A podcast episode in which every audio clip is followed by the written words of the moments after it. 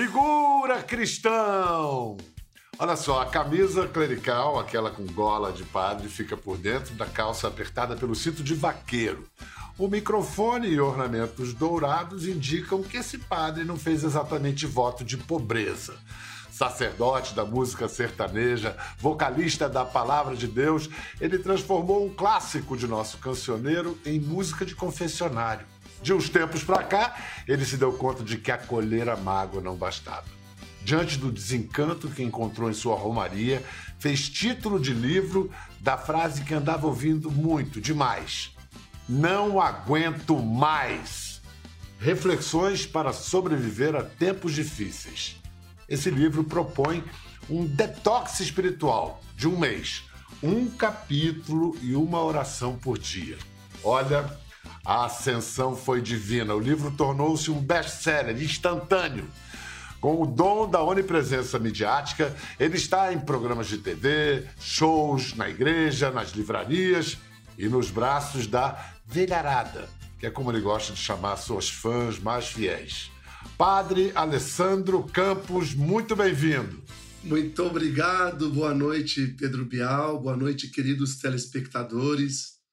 É uma alegria muito grande. Depois de uma apresentação tão bonita como essa, só posso estar feliz. Obrigado pelo carinho. Eu gostei da capa do livro porque, assim, eu, eu, eu, sempre que eu vejo uma pessoa que a gente já conhece, a imagem dela sempre com chapéu, eu gosto de ver sem chapéu.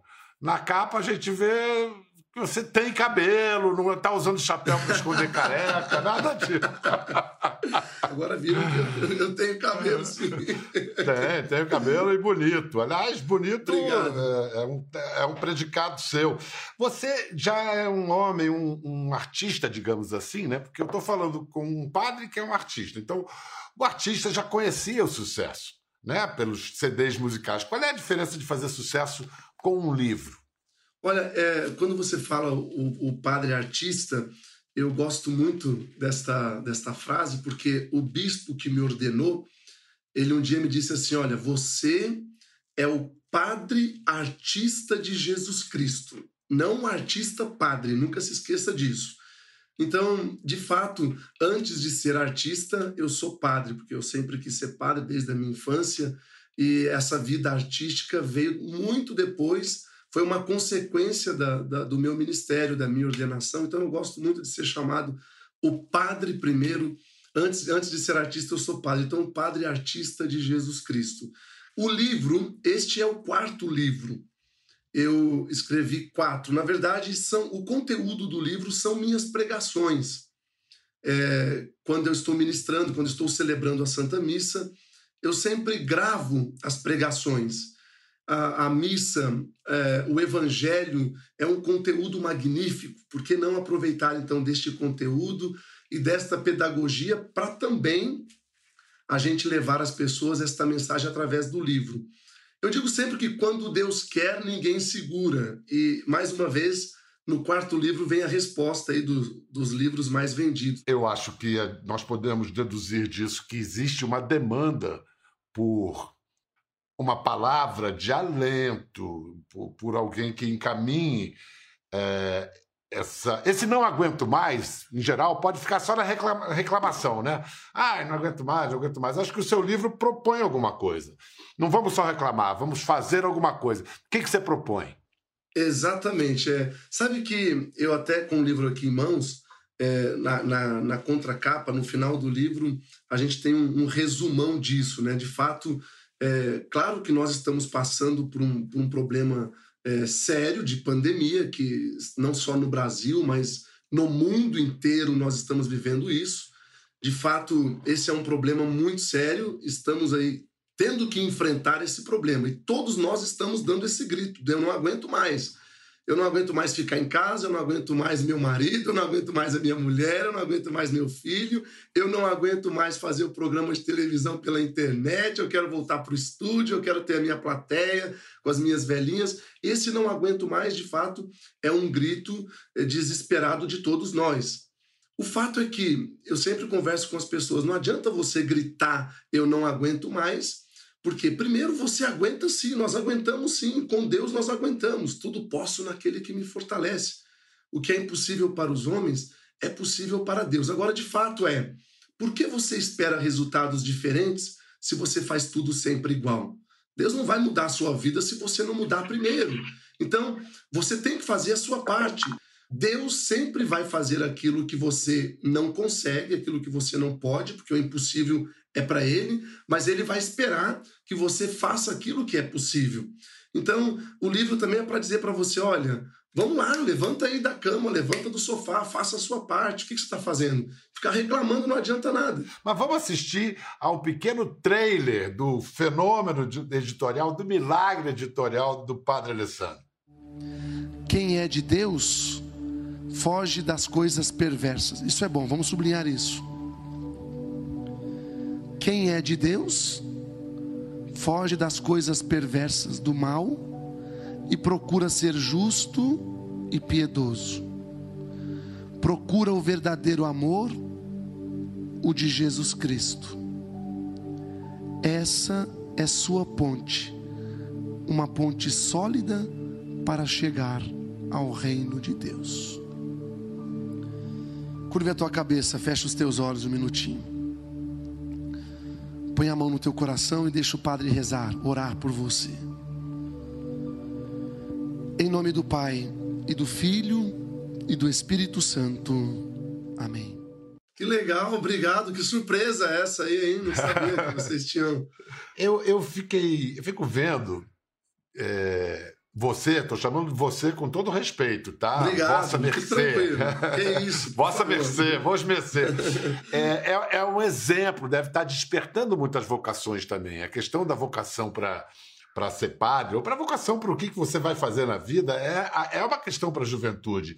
Você sempre soube que seria padre? Foi sua avó que disse: esse menino vai ser padre? Você foi filho único? Sim, não, eu tenho, eu tenho mais três irmãs. Na verdade, eu fui criado pela minha avó aos sete anos de idade, eu já brincava de celebrar missa com suco de groselha, bolacha Maria, vestido com a camisola da minha avó. Nós viemos de uma família muito simples, é, do interior de Minas Gerais. Então, logo, eu nasci em Guaratinguetá, na terra do, do, do Frei Galvão, que é o primeiro santo brasileiro. Morei em Aparecida e depois vim para Mogi das Cruzes com um ano de idade. Onde tudo começou. Eu fui criado é, com a minha avó, e a minha avó é uma, uma senhora muito católica, muito religiosa. Então eu me lembro que com sete anos de idade eu ia à missa e um dado uma, uma missa muito especial eu senti esse chamado muito forte. O padre Orfeu, na época que hoje é falecido, um missionário italiano é, da Congregação do Amor Misericordioso, ele entrou para começar celebrando a missa e tem, teve o canto de entrada que marcou muito esse momento me chamastes para caminhar na vida contigo. Decidi para sempre seguir-te, não voltar atrás. Naquele momento foi o marco da minha vocação. Olhei para Jesus na cruz, ali no altar, e falei: já sei o que eu quero ser, eu quero ser padre. Com 13 anos eu fui para o seminário, e com 23 anos, um mês antes de, de completar 24, eu me ordenei padre. Vou fazer 15 anos de sacerdote já agora, dia 27 de janeiro do ano que vem. Quando você passou para a faculdade de filosofia, de teologia do Tabor, Tabor. É, a que distância ficava sua casa da faculdade? Da minha casa até a faculdade, acredito que deva dar uns 15 quilômetros ou mais. Então, ou seja, 30 quilômetros de ida e volta aproximadamente, eu não tenho muita noção de distância. Mas, Mas uma é... caminhada de algumas horas, né? Foi uma caminhada de algumas horas, porque na época, nesta época, eu tinha saído do seminário. A minha avó tinha ficado doente, então eu saí do seminário para ficar um tempo cuidando da minha avó. Eu iria começar a faculdade, então, neste ano. Mas eu cresci escutando de, da minha família e de amigos próximos que pobre não faz faculdade. Ah, você tem que trabalhar, ser padre é coisa de gente vagabunda, vai trabalhar para cuidar da casa, para ajudar a sua família, porque sua família é humilde, é pobre. Eu cresci escutando isso: pobre não faz faculdade, pobre não faz faculdade. De fato, de tanto escutar aquele, aquelas coisas negativas, no primeiro dia de aula eu não tinha dois reais na época para poder pagar passagem. Então eu pensei, meu Deus, e agora? Aí pedi emprestado para o vizinho, pedi emprestado para o tio, para a tia, Nada. Cada vez que pedia emprestado para alguém, alguém dizia: se você não tem dinheiro para pagar a passagem do primeiro dia da sua faculdade, você acha que você vai ter dinheiro para poder pagar outros dias? Para poder pagar o curso? Então eu cheguei em casa já à noite e disse: Vó, é o seguinte, a senhora me acorda de madrugada. Meia-noite, uma hora, a senhora me acorda porque eu vou a pé. E fui a pé, do Jardim Santa Teresa até a faculdade de filosofia, que era meu primeiro dia de faculdade, aqui na, na, no Tabor, na Fazenda Tabor, que pertence à Diocese de Monte das Cruzes. Eu fui rezando o terço e fui pedindo a Deus que me ajudasse. Em algum momento da estrada eu chorei falei: Poxa vida, se eu tivesse um pai que pudesse me ajudar, se eu tivesse condições, mas não, Deus me ajuda. E Deus me ajudou. Cheguei lá, no finalzinho, no comecinho da, da, da, da chamada, o professor na época, o padre Ézio, quando ele fez a chamada, Alessandro Correia de Campos, eu abri a porta e disse, presente. Primeira aula de filosofia, introdução à filosofia. Inclusive, aprendi uma coisa muito interessante que gostaria de partilhar com você. Nessa primeira aula, eu aprendi que se você quer, é, o maior presente é você ser presente. Geralmente, quando você dá presente, é porque você está ausente. É como o pai e a mãe que enche o filho de presente, porque muitas vezes está ausente. Então, começa a encher seu filho de presente. Não, o maior presente é você ser presente na vida da pessoa. Primeira aula de filosofia. E daí tudo foi se deslanchando. Dias depois eu já consegui carona, já consegui o carro do seminário que tinha uma vaga, aí não precisava mais me preocupar com a, com, com a passagem e nem com a comida, tomava até o café com os seminaristas que estavam na Kombi. Beleza, que beleza. Você, esse fato de você ter sido criado pela sua avó, esse laço muito próximo com alguém mais velho, isso talvez explique esse xodó que as velhinhas têm com o padre Alessandro que você tem com elas? as minhas queridas velhinhas. Sim, olha, eu sempre gostei muito das velhinhas. Tanto é que na minha infância, a minha avó, ela participava da Legião de Maria e me levava junto com ela. E quem participava da Legião de Maria era um grupo de senhoras. Eu acho que o amor já vem daquela época que eu tinha o quê? É, talvez 12, 11 anos. Todo sábado já estava com elas.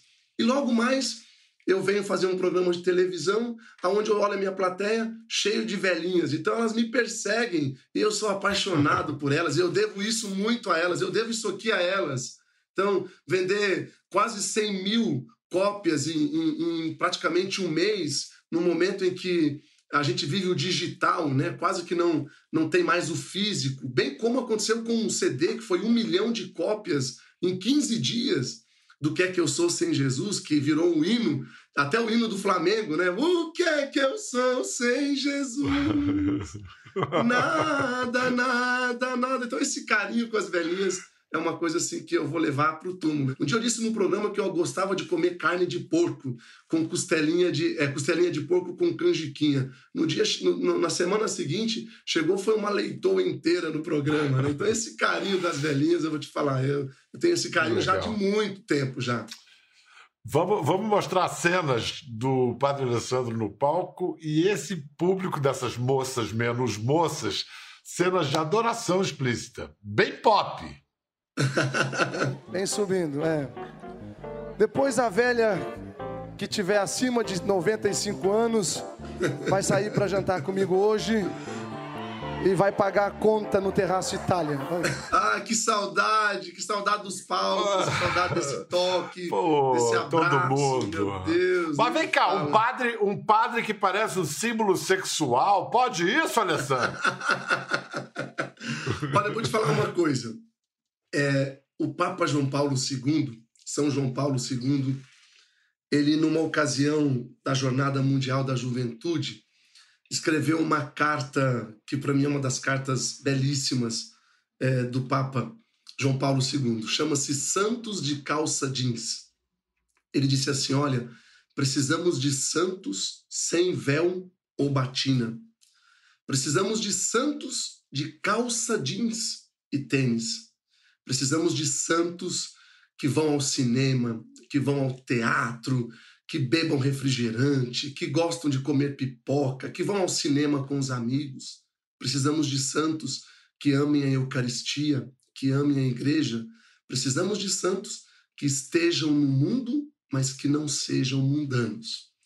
Então, esta carta do Papa João Paulo II, do São João Paulo II, hoje santo, para mim é uma referência importantíssima para aquilo que eu faço hoje como trabalho missionário, como evangelização, como aquilo. É, para mim é, é, a referência.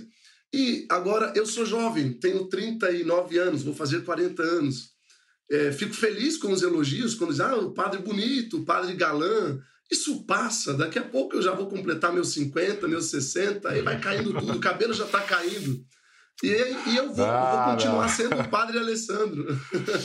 Sou jovem, bonito, bem de vida. Nunca teve vontade de se casar? Nunca namorou, padre? E quando eu quis ser padre, a primeira pergunta que me fizeram foi essa. Você sabia que padre não pode casar? Você sabe, você sabe que padre não pode ter filhos? Você sabe que padre não pode ter uma família? Sim, eu sempre soube. Nem por isso eu deixei de querer ser padre e disse não ao meu chamado.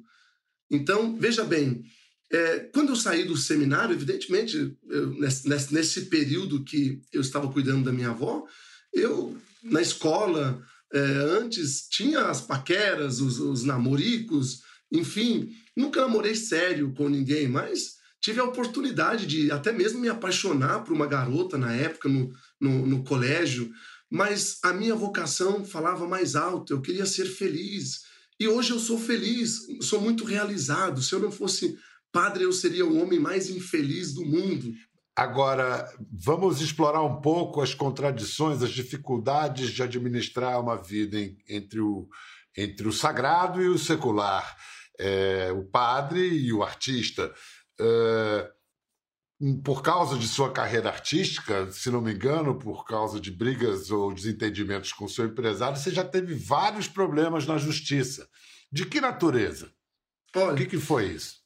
De fato, eu saí do, do, do altar, eu saí da paróquia, saí da igreja e fui conhecer um mundo que eu não conhecia. O mundo do, dos palcos, o mundo da fama, o mundo do poder, o mundo do dinheiro, das vaidades. E evidentemente que, como padre, eu não conhecia esse mundo, eu não sabia, para mim foi sempre foi uma novidade. Naquela época, isso a, bem no comecinho da minha carreira, eu diria assim, é, artística, da minha vida artística, eu tinha de fato, tive de fato um empresário. E aí, aonde aconteceu o problema? Justamente quando, se, quando houve a confusão do sagrado com o profano. Como disse, eu sou um padre artista e não um artista padre. Quando o meu ex-empresário na época quis colocar a vida artística, o, o artista de, antes do padre, aí começamos a ter alguns, algumas dificuldades. Graças a Deus, essas dificuldades foram sanadas. Agora, tivemos problemas contratuais, tivemos problemas é, é, jurídicos no que diz respeito à questão de contrato, de, de empresariamento, talvez, não sei se é essa palavra, de, da, da, vida empresarial com a vida da igreja. Então, um momento eu parei e falei: olha, eu, eu não quero mais viver isso, eu não quero é, ser obediente a um empresário, eu sou obediente à igreja, ao bispo, à minha vocação. A partir do momento em que a vida empresarial começa a atrapalhar o meu ministério, a minha vocação, então nós estamos no caminho errado. Viva a sua vida e eu vou viver a minha. Vou cuidar da minha vida, da minha vocação, do meu ministério e da minha carreira do jeito que eu acho que deve ser cuidada, colocando sempre em primeiro lugar o meu ministério. Então tivemos algumas divergências, evidentemente que houveram algumas, muitas fake news, não é verdade que eu tive muitos problemas na justiça, eu tive um problema com o empresário, que foi o rompimento do contrato e que nós estamos resolvendo até os dias de hoje, com porcentagens de show, com aquilo que era próprio dele, com aquilo que foi proposto no, no, no contrato, que na época eu nem li, eu nem dei, nem dei importância para isso, até porque eu não imaginava que a coisa fosse chegar a uma proporção tamanha. O meio, a carreira artística, ela ela gera prosperidade. Prosperidade é, é bom. Como é que você administra como artista? Você faz muito dinheiro. Quanto desse dinheiro vai para você e sua família e quanto vai para a igreja e caridade? Isso é muito importante. Eu gosto muito também dessa pergunta. Primeiro de tudo, eu não conto as moedas. Eu conto as almas que ganho para Jesus Cristo. O dinheiro é uma consequência e nós precisamos dele. Agora, há uma falsa ideia de que a gente ganhe muito dinheiro. Se eu ganhasse muito dinheiro, como as pessoas pensam que eu ganho, certamente eu estaria fazendo muito mais do que aquilo que eu hoje faço, que é, primeiro, cuidar de, de uma 50, 50, 55 pessoas que trabalham diretamente e indiretamente comigo, que é a minha equipe, que são famílias, que são pais de família, são mães de família, todos eles recebem. Existe um CNPJ, existe uma empresa. Eu ajudo a minha diocese, eu colaboro mensalmente com a minha diocese, a qual eu faço parte. Eu construí uma igreja que hoje é a igreja de Santa Rita de Cássia e Mogi das Cruzes, aonde a construção foi avaliada em quase um milhão e meio de reais. Eu ajudo a minha família eu pago faculdade para sobrinhos, para sobrinhas, para primos. Eu ajudo a minha mãe. A minha mãe, ela é viúva. Meu pai morreu há muitos anos atrás e não deixou nada para nós, não deixou casa, não deixou nada. Então, eu ajudei a, a, realizar um grande sonho da minha mãe, que foi dar um apartamento para ela, aonde eu estou agora nesse momento. Eu cuido da minha avó, que está com 96 anos, que tem Alzheimer. E hoje nós temos duas, três funcionárias que estão cuidando da minha avó. E fora isso, eu tenho as, as, as instituições de caridade que sempre apoio e que, na verdade, é, eu não uso as redes sociais, nem a televisão e nem a comunicação para mostrar isso. Eu aprendi sempre com a minha avó que o que a mão direita faz, a mão esquerda não precisa ficar sabendo. E às vezes isso causa um certo desconforto, porque as pessoas perguntam: o que, que o padre faz com tanto dinheiro? Não é tanto dinheiro assim, ah, mas o show do padre custa 150 mil reais, o cachê do show do padre? Sim, mas não sobra 150 mil. Tem um grupo, tem uma estrutura, tem toda uma situação. Quer dizer, é, a gente sobra talvez 20% desse valor, e com esse 20% é que eu vivo e faço o que tenho que fazer. Essa é uma diferença entre a, os evangélicos e os católicos. Né? Os protestantes sempre disseram que enriquecer a prosperidade, que enriquecer, Deus achava enriquecer bonito, glorioso. Já os católicos cultivam a ideia de uma igreja pobre. O que você está dizendo é que uma igreja pode se dedicar aos pobres sem ser pobre. Mas aí aponto assim: você se veste com capricho, muito bem. Ah, é um padre ostentação. Olha lá a foto dele no helicóptero. Os figurinos dos shows. Te incomoda esse rótulo de padre ostentação? Você acha que a igreja precisa ser pobre para atender aos pobres? Nem um pouquinho. Não me incomoda nem um pouquinho, até porque eu estou no helicóptero de um amigo. Eu não tenho, eu não tenho condições de ter um helicóptero e se tivesse, não teria nenhum problema de tê-lo até porque hoje, viajando o Brasil todo, como nós viajávamos, cerca de 20, 15 shows todo mês, é um, um, um, um belo é, meio de transporte que facilitaria muito a minha vida, a nossa vida, inclusive. Eu tenho um anel, um anel, dois anéis de ouro e uma pulseira, que já foi também causa de muita polêmica, por isso que já saiu, inclusive, matérias do padre que ostenta. Eu dizia recentemente para um, um, repórter quando ele me perguntava, mas padre, é, uma igreja que o Papa prega a pobreza, o senhor com um anel de ouro, com uma pulseira, eu digo, olha, vocês veem o ouro, eu vejo o sentimento, eu tenho um anel de um grande amigo que me deu, e eu não vou jogar fora, não vou deixar de usar, não, isso é uma hipocrisia. Padre, eh, voltando a esse seu talento de artista, Sempre cantou bem assim, naturalmente? Como é que você aprendeu a cantar? Porque você canta bem para chuchu. Obrigado. Obrigado, obrigado, Pedro Bial. Nossa, você é muito gentil. Eu cresci numa família de músicos, mas eu não imaginava que fosse um dia ser padre, virar artista, virar cantor, muito pelo contrário. Mas o fato é que eu fiquei padre e depois comecei a usar desta pedagogia, de um pouco daquilo que eu sabia, que era cantar, para poder evangelizar. E a música começou a, na, na igreja, nos momentos em que eu ia pregar. Então, às vezes, eu ia celebrar a missa e lia o evangelho, não conseguia entender às vezes. Falei, poxa, se eu mesmo não, que sou padre, que estudei filosofia, que estudei teologia, não estou entendendo nada desta, desta liturgia, deste evangelho de hoje, esse povo que está aqui, será que eles vão também ter entendido? Aí começava a cantar. Eu dizia, pegava o violão e dizia. É, Ando devagar, porque já tive pressa, e levo esse sorriso, porque já chorei demais. E começava a pregação. Você já chorou demais? Você está chorando muito, por quê? Por que, que você está chorando? Não, Deus te quer sorrindo. Agora, fico imaginando, toda hora que aparecem essas cenas, você diz, a gente sente, ai, que saudade, que saudade. Que música que você imagina que você vai cantar, que você quer mais cantar quando os shows voltarem? O que é que eu sou sem Jesus? Nada, nada, nada. Sem Jesus, o que é que eu sou? Nada, nada, nada. Pedro, amigos telespectadores da Conversa com Bial, você pode ser o homem mais importante do mundo. Você pode ser a mulher mais importante. Você pode ser o homem mais bonito, o homem mais rico. Sem Jesus, sem Deus, você não é nada. A pandemia está aí para poder provar isso para nós. Então, certamente eu vou cantar essa música que foi a música que consagrou o Padre Alessandro, que me consagrou, que me fez ficar conhecido no Brasil e fora.